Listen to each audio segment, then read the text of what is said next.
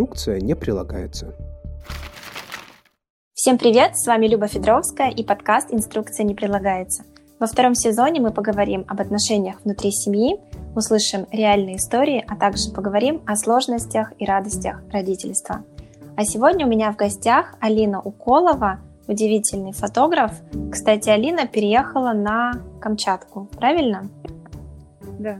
Расскажи, пожалуйста, вот эту историю, как ты вообще туда решила переехать и зачем? Всем привет! Да, все верно, я переехала на Камчатку, и знаешь, что с каждым годом у меня появляются какие-то новые версии, почему я туда уехала, наверное, просто с годами я понимаю это как-то глубже. Но на самом деле а, я устала, наверное, в рабочем плане, в рабочей сфере, и появилась возможность, то есть э, друзья позвали меня пожить туда, и, соответственно, я очень-очень быстро собралась и уехала, оставив всю свою карьеру здесь. Челябинске. А на Камчатке ты, получается, там же такие, такая красота, такие красоты, ты там фотографируешь? Да, конечно, я фотографирую, также снимаю видео а, об этом удивительном крае, знакомлюсь с людьми, общаюсь, фотографирую их, их семьи. Вот совсем недавно снимала серию а, «Местная жительница», очень интересная, красивая девушка, она родила ребенка, семиднев, семидневную девочку, у нас была такая съемка очень милая. В общем, только не только а, там природа красивая, но там и интересные люди. Это уже прям ближе к нашей теме, да, дети. На самом деле, тему выпуска я бы назвала так, а, как право жить без детей. А, я почему объясню, мне эта тема очень откликается. А, я не люблю, когда в обществе а, навязывают что-то женщине. А особенно навязывают ей идею, что она должна родить, а особенно ты должна родить в 23 или в 25. Ну, во-первых, можно родить и в 35, а во-вторых, можно вообще не рожать.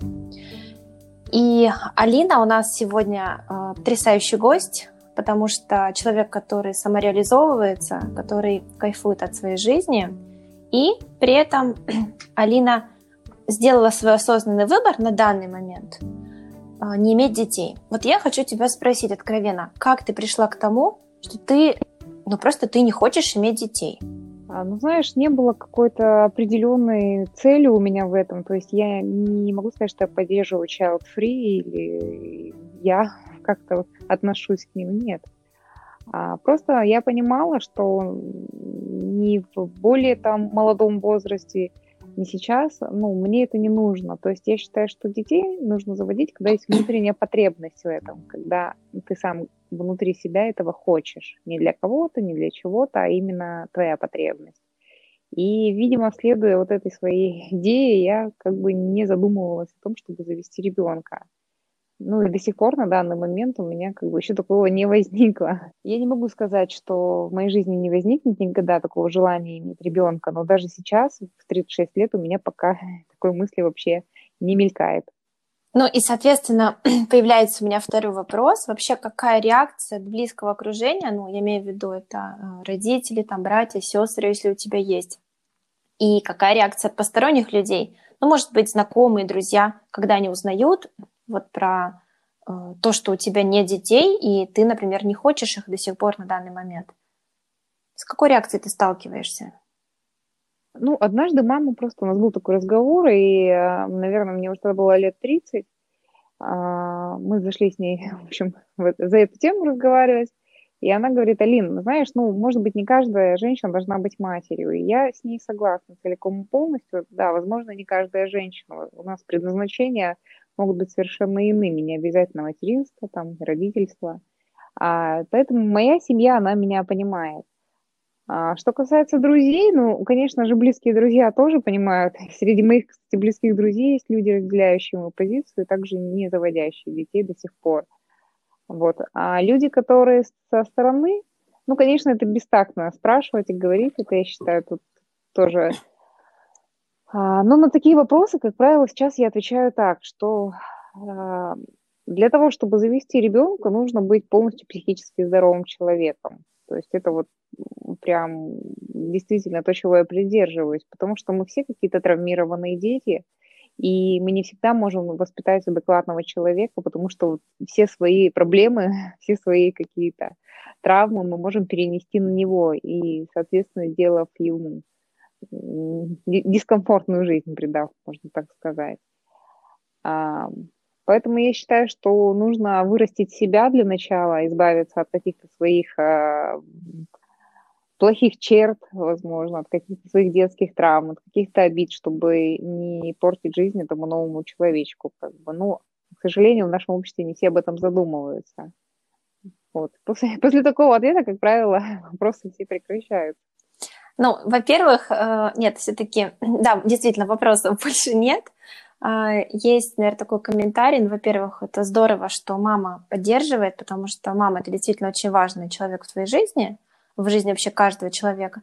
И если мама разделяет позицию, скажем так, нет давления со стороны семьи, мне кажется, это, это просто замечательно. Вообще любой выбор, когда родитель поддерживает своего ребенка, это очень круто.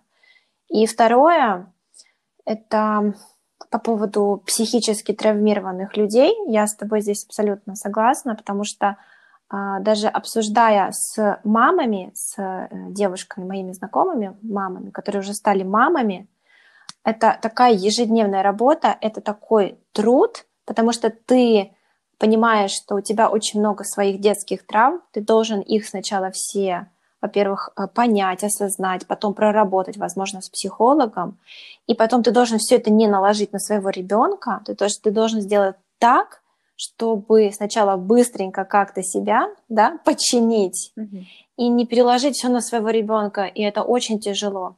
Но единственное, наверное, здесь я хочу что сказать, что сейчас такое вот у нас поколение, и мне кажется, это очень здорово, то, что мы это все понимаем, и мы можем э, принять, да, то есть у меня есть травмы, да, я там несовершенный, да, у меня здесь не все в порядке. То есть мы не отрицаем, а именно мы работаем над собой. И поэтому есть такая надежда, что все-таки наши дети, вообще дети следующих поколений, они будут, ну, может быть, чуточку менее травмированные, а лучше, чтобы они были практически не травмированы. А, я тут с тобой целиком тоже согласна полностью, что я тоже надеюсь, что следующие поколения, они будут уже не травмированными. И мне кажется, на сегодняшний день вообще есть очень много, много тому, а, как бы сказать, помощи для этого, да, от психологов до книг. А, можно как самому читать, смотреть, так и заниматься с человеком, который тебе поможет.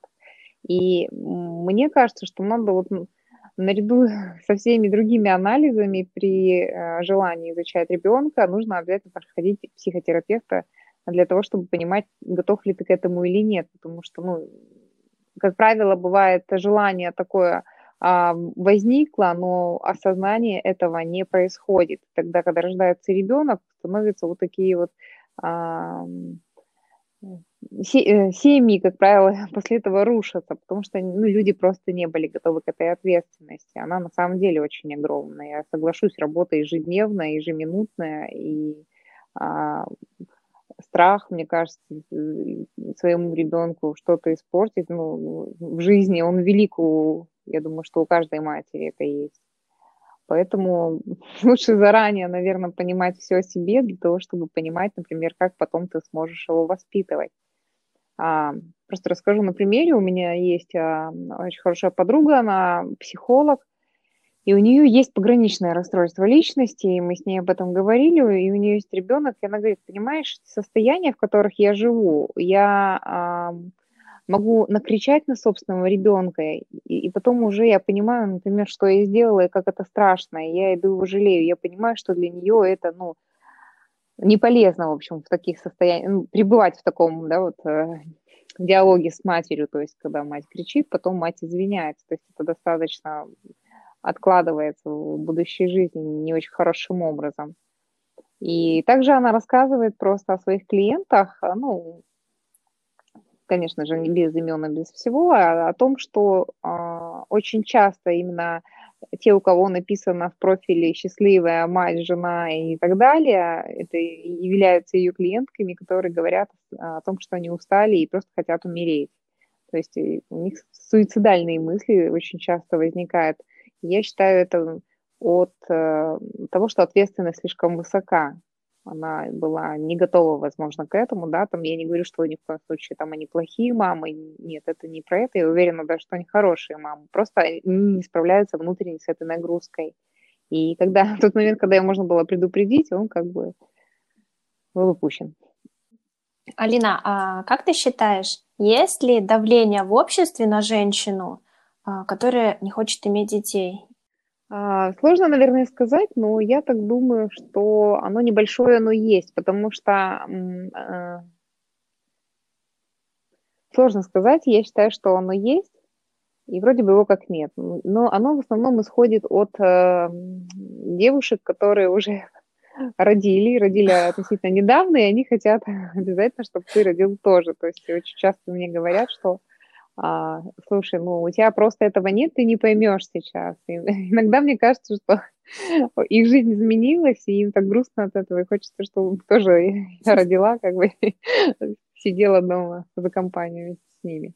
А, на самом деле, я сейчас тоже хотела добавить, что они, наверное, тоже хотят тебя втянуть в эту историю, а потом, может, ты как-нибудь разберешься. Ну, вообще, мне кажется, э, вот адекватный человек, ну, и мы говорим, конечно, про родителя, ну, адекватная мама, да, она, ну, во-первых, она не будет э, свой собственный опыт, да, перекладывать на другого человека и говорить, что ты тоже должна. Это почему, например, я не говорю, я работаю э, переводчиком, да, mm-hmm. вот я сейчас буду говорить, нет, Алина, ты выбрала не ту профессию, ты не должна быть фотографом, ты должна быть переводчиком. Мне кажется, что-то похожее какая-то вот э, история, когда э, женщина, которая родила, но это же ее путь, она выбрала, да, этот путь, и она его проходит. Зачем э, советовать, зачем вот рекомендовать или даже давить на другого человека, на другую женщину, которая не имеет детей или вообще, может быть, их не хочет? В общем, это очень странная история. Действительно, возможно, это именно те делают, кто может быть, ну, не удовлетворен вот этой ситуацией. Ну, это какая-то незрелость. Я считаю, это просто да. незрелость женская, потому что женщина, когда рожает ребенка, и когда она а, а, здоровая, да, не говорим это о психике, о ее желании, то есть она не будет никогда навязывать эти вещи, потому что она его рожает, чтобы прожить вот это свое счастье, там вот вложить ему что-то, вырастить, воспитать, и абсолютно все равно до остальных, что там происходит. То есть она любит своего ребенка, и она вся там. А, наверное, девушки, которые а, постоянно хотят, чтобы все родили вокруг, ну, мне, мне тоже сложно сказать, что откуда это желание возникает, но я вот считаю это как а, а, какое-то внутреннее, знаешь, как, как депрессию, они переживают какую-то, и они хотят... Бывает такое, будь со мной за компанию, поддержи меня в этом, и мне будет легче. То есть, может быть, это про это. Вот ну, а такого прям давления, что на меня где-то давили, конечно же, нет. Единственное, а, кстати, кстати, есть, я вспомнила, это, конечно же, гинекологи, которые каждый, каждый год обследуя меня, говорят, что мне пора родить. И я ну, с 18 лет, причем это идет, и каждый раз и задаю, а есть какой-то альтернативный способ, ну, чтобы я не рожала, а как-то там что-то там помогла своему организму преодолеть какие-то там недуги. Вот. А, ну, на самом деле, мне кажется, такая рекомендация, она очень неуместна, потому что человек сам выбирает, как ему жить, как, когда ему рожать и что ему делать со своей жизнью. То есть это его ответственность, это его выбор. И давления тут никакого не должно быть. Я согласна с тобой. Ну и по отношению, получается, к врачам это тоже в какой-то степени бестактно. И здесь, наверное, тоже, учитывая всю ситуацию, врач, мне так кажется, тоже мое субъективное мнение, должен, э, то есть у него должно быть, скажем так, два пути развития, как работать с, с своим пациентом. Если хочет иметь ребенок, да, если хочет иметь ребенка женщина, mm-hmm. то есть это один путь. Если она не хочет, значит, нужно работать э, просто по другому пути, даже не вообще, э, даже не задавая таких вопросов, там, почему, да, или, ну, мне кажется, вот гинеколог точно в это лезть не должен. Ну, это опять-таки мое просто субъективное мнение. Ну, я думаю, это просто чувство такта и Чувство такта, точнее его отсутствие. Да, должно быть присутствие чувства такта и профессионализм. А почему тогда, вот ты говоришь, давление, в принципе, ты не чувствуешь а, особо со стороны вот общества? А зачем вообще э, в, в обществе делят тогда пары вот на тех, у кого есть дети, или прям называют это пара child-free. Зачем делать вообще этот акцент? Ну, то есть они что, не люди или они какие-то другие люди? Почему, как ты думаешь, вот в обществе вот прям есть четкое разделение? Вот у них есть дети, а вот эта пара child-free.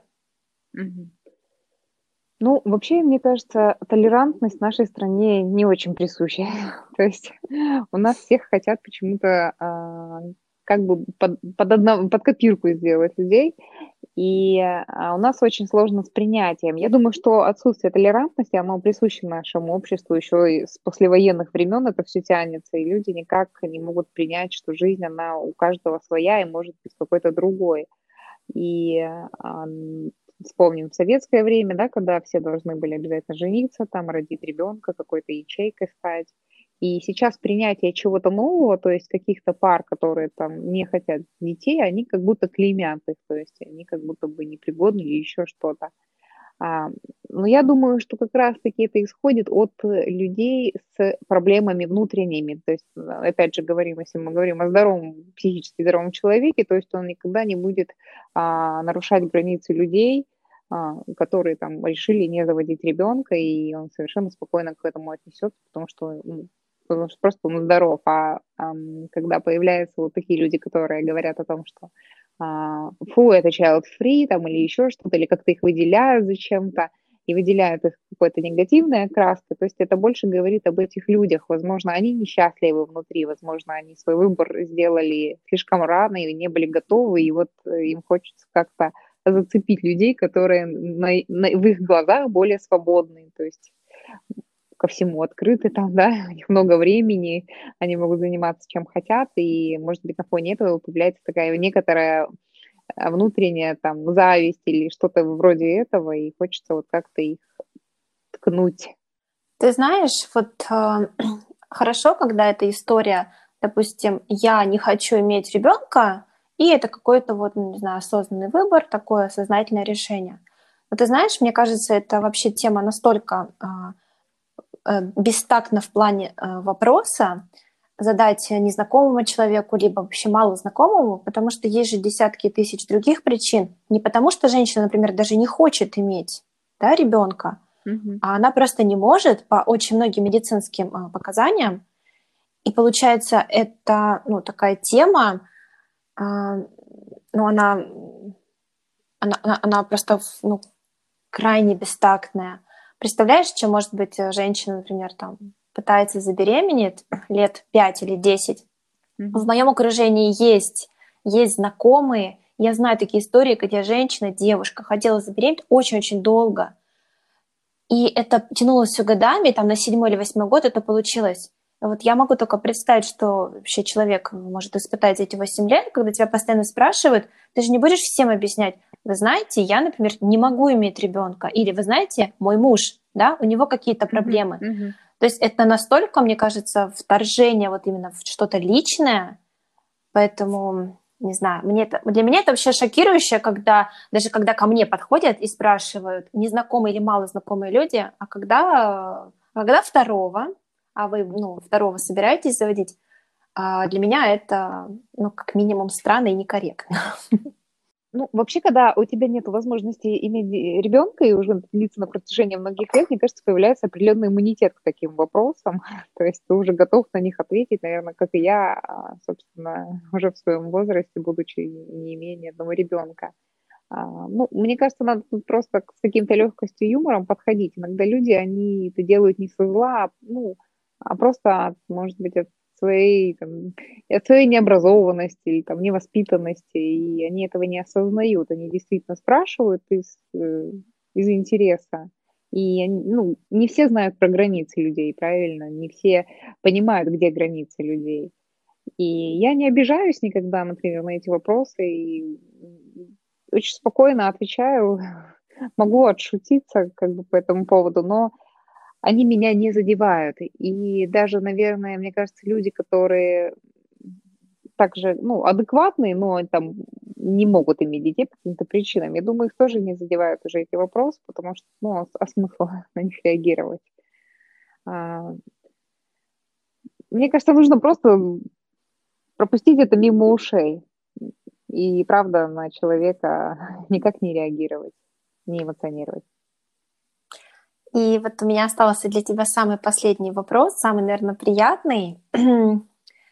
Э, такая небольшая предыстория. Мы вот с э, подругами встречаемся где-то раз в две-три недели на книжный завтрак и обсуждаем а, какие-то темы, связанные с материнством, со сложностями. Да вообще просто говорим на всякие женские темы. В общем, многие у нас уже, мои подруги, вышли из декрета, кто-то еще сидит, для них это глоток свежего воздуха. И почему называется книжный завтрак? Потому что мы берем какую-то книгу и ее обсуждаем, берем какие-то выдержки и просто анализируем. Каждый делится своим мнением. И вот последнее, что мы прочитали, книгу я не буду ее советовать, озвучивать, она очень сомнительная, но там была такая ключевая мысль, что у нас приоритеты вообще в семье расставлены неправильно. Ну, то есть как рождается ребенок? Сначала все внимание на ребенка, у нас муж переходит в разряд просто папа, да, потом у нас, ладно, еще мужа там, например, покормить, что-то сделать, а потом, может, ты сама на последнем месте, и, как правило, женщина, она э, неухожена именно потому, что просто некогда. А у тебя нет времени вообще на себя, появляются недовольства, проблемы, и это как снежный ком. И вот автор как раз говорит, что все должно быть вообще наоборот. Когда появляется в семье ребенок, он должен крутиться вокруг э, вас, то есть не вы вокруг него, а он вокруг вас. И он должен просто подстраиваться под именно ваш режим, под вашу семью. Вот так правильно и гармонично. В общем, я не буду вдаваться в подробности, но приоритет такой, что сначала ты любимая на своем... Ой, ты самая любимая на первом месте у себя. Если ты в ресурсе, если ты счастлива, то ты можешь дать вот это счастье, подарить любовь мужу, а потом уже ребенку.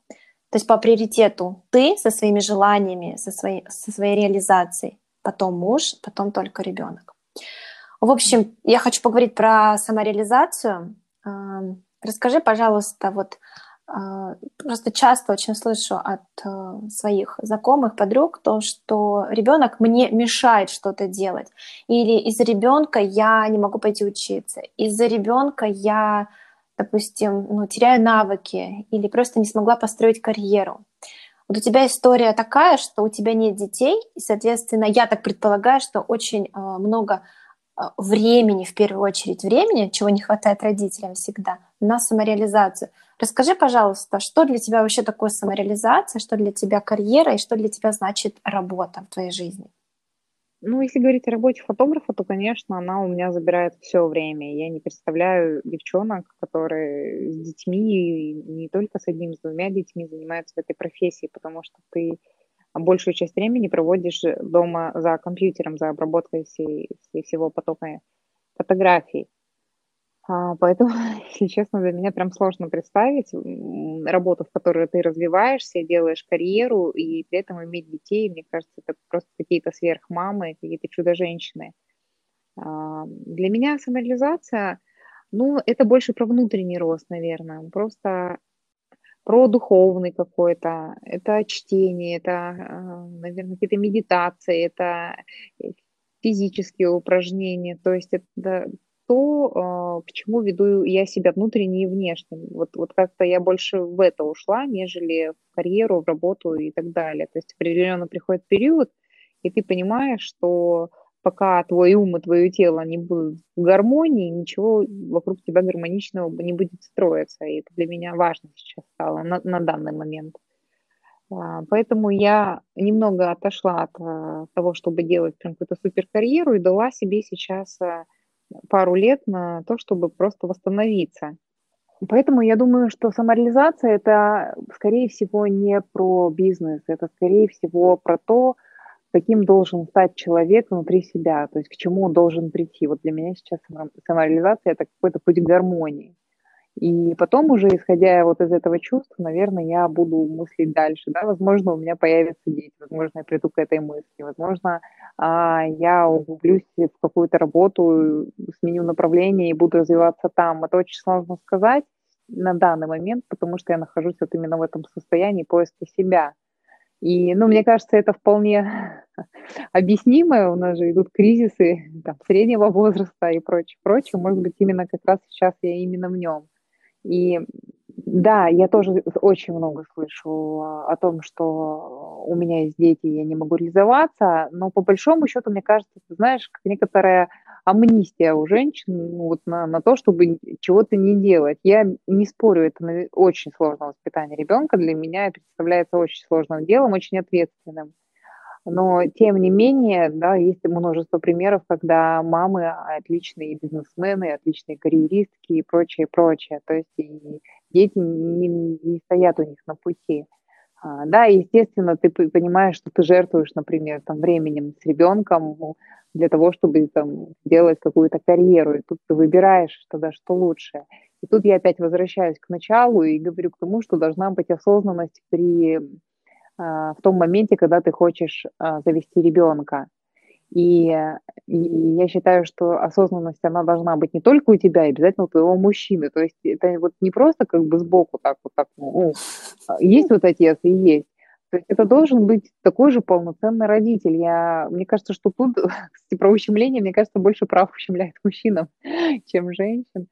А, наше же общество, опять не ставя их как-то во главу, ну, то есть э, родительство, да, у нас все на матери завязано.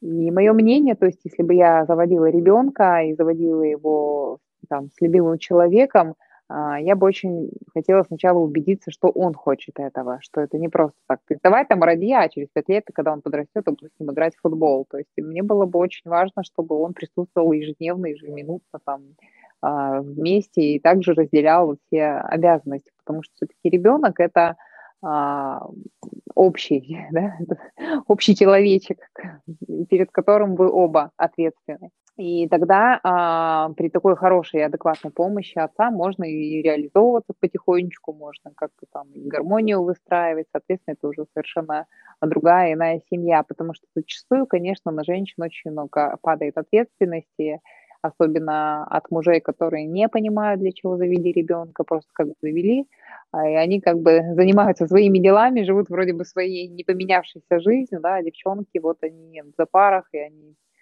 а, с кучей повседневной работы и прочего, и прочего, и, и еще и воспитания. Я хотела про помощь отца я хотела сказать, то, что просто, например, в нашей семье, ну вот папа ребенка, мой муж, он играет очень огромную роль. То есть я бы сказала, у нас прям реально 50 на 50.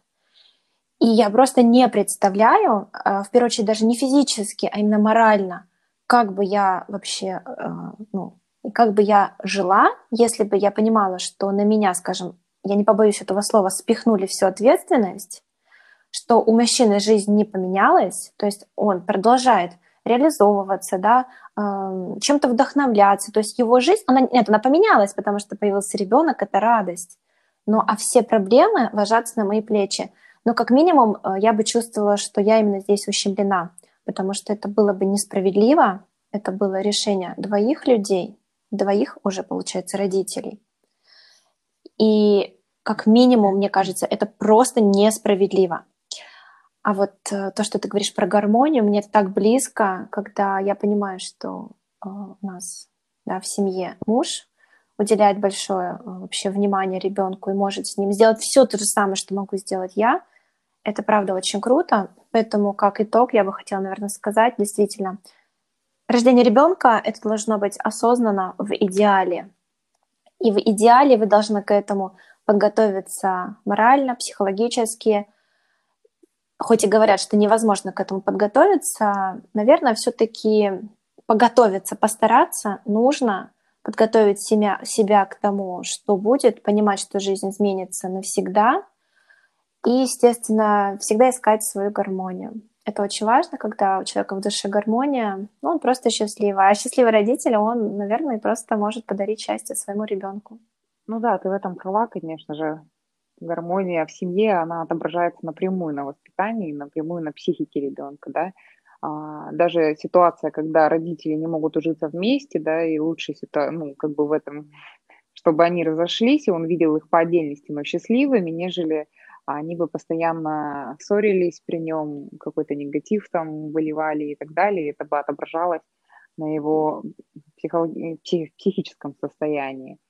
Вот. И тут э, И тут, да, тут тоже как бы мой ответ на вопрос, потому что а, почему там, например, не завожу детей, потому что я не нахожусь пока в этой гармонии даже сама с собой, чтобы прийти к этому решению ответственно, чтобы а, понимать, и, точнее, я понимаю, сколько это будет сил, я понимаю, какую нужно сделать работу, чтобы вырасти здорового психически человека, и что сейчас, например, до сих пор к этому не готова. И, знаешь, и даже говорят, что лучше рожать лет в 20, пока ты ничего не понял, чем когда тебе уже за 30, и ты начинаешь слишком много понимать. Вот, и, наверное, я упустила все эти моменты, когда нужно было просто родить. А, то сейчас, да, вот рождение ребенка для меня было бы очень осознанным моментом, мне нужно к нему прийти, чтобы вот понять, нужно или нет. Но если этого в моей жизни не случится, то есть я не переживаю за то, кто принесет стакан воды, вот как очень любят люди напомнить, да, кто же его тебе принесет. А, ну, значит, это просто, значит, это просто будет так. Значит, просто моя жизнь будет посвящена чему-то другому, и это не хорошо, не, про, не плохо, это просто по-другому. И все. И это ну, никак не может охарактеризовать меня как какого-то человека, там, хорошего или плохого. Алина, большое спасибо за такой чудесный душевный разговор.